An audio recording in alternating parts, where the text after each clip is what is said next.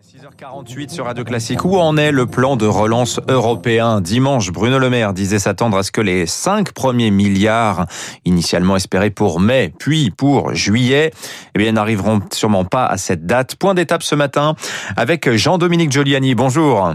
Bonjour. Vous êtes le président de la fondation Robert Schuman. Est-on en retard dans le déploiement de ce plan de relance acté, rappelons-le, quand même le 21 juillet de l'année dernière, Jean-Dominique hein?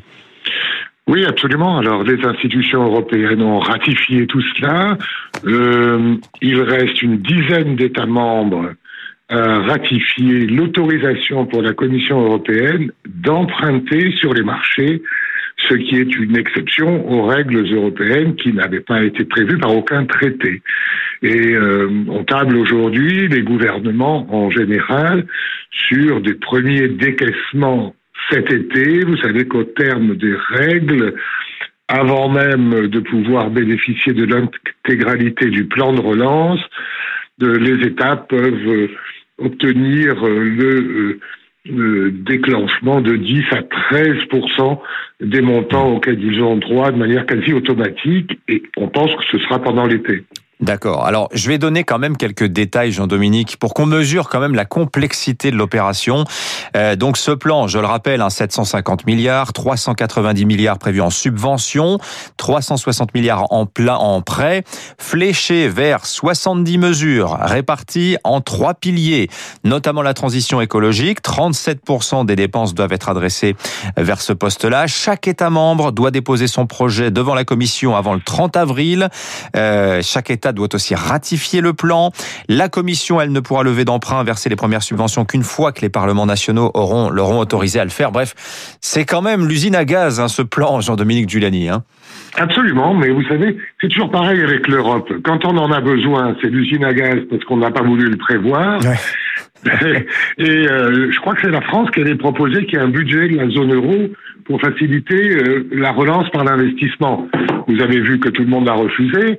Et lorsqu'on aurait, si, imaginez seulement le débat, y compris en France, si on avait proposé un budget commun au niveau européen, mhm. tout le monde aurait hurlé. Et donc, quand on en a besoin, c'est pareil pour les vaccins, c'est pareil pour euh, la santé. Quand on en a besoin, c'est généralement trop tard. Alors, ce qui va se passer, c'est que nous allons prendre un retard sur les États-Unis et bien sûr sur la Chine, dont on, on ne connaît pas l'origine des financements. Qui peut, ça, là, il faut être très prudent. Mais les États-Unis ont montré que s'ils savaient mal gérer la crise, en revanche, ils savaient financer la relance. Et je crois que euh, ce plan de relance européen euh, ne suffira pas pour euh, retrouver une croissance normale, mhm. souhaitée, telle que nous l'annonce aujourd'hui. Et oui, on avait entendu Emmanuel Macron il y a dix jours hein, se poser des questions sur la taille du plan, 750 milliards, est-ce suffisant? Jean-Dominique Giuliani, si on prend un petit peu de recul, on regarde, on voit quand même que euh, au moment de la création de l'euro, donc je remonte un peu dans le passé, il y a 20 ans, euh, il y avait cet espoir des dirigeants de l'époque que la création de l'euro soit l'occasion d'un d'un saut fédéral, qu'on aille plus loin. Et on mesure avec 20 euh, ans de recul maintenant que ce saut fédéral, qui n'a pas eu lieu, parce qu'il y a c'est vrai une fatigue européenne qui s'est installée un petit peu partout dans l'Union, eh bien aujourd'hui on le paye avec justement ce surcroît de complexité. On n'a pas de budget fédéral, eh bien voilà, au moment où on a besoin d'être réactif et agile, eh bien on le paye. C'est ça la, grande leçon. Hein.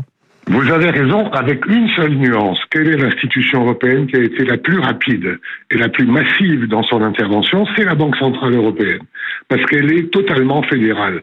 C'est une leçon qu'il faudrait porter politiquement. Je crois que euh, du côté du président de la République française, ça ne lui gênerait pas de le porter comme ça, mais évidemment, euh, toutes les élites européennes sont engoncées dans une tradition nationale dont on voit très bien qu'elle ne fonctionne plus, y compris, regardez, sur les vaccins ou la lutte anti-Covid.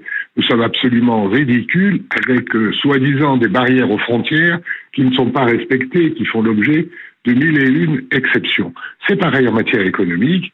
La Banque centrale européenne a eu une intervention massive, car en réalité, l'Europe est prête à mobiliser beaucoup d'argent. Si vous additionnez tout ce qu'on a mobilisé, on arrive à plus de 3 000 milliards d'euros. Le problème, c'est qu'il faut savoir le dépenser vite, bien et d'une manière simple et efficace. Merci Jean-Dominique Giuliani. Le président de la Fondation, Robert Schuman, avec nous ce matin pour faire le point sur ce plan de relance européen. Premier décaissement d'ici cet été, ben on suivra ça. Vous savez, il y a ce verrou de la ratification en ce moment en Allemagne qui est suspendu. Eh bien, une décision euh, de la Cour constitutionnelle de Karlsruhe. Il est 6h53, 3 minutes.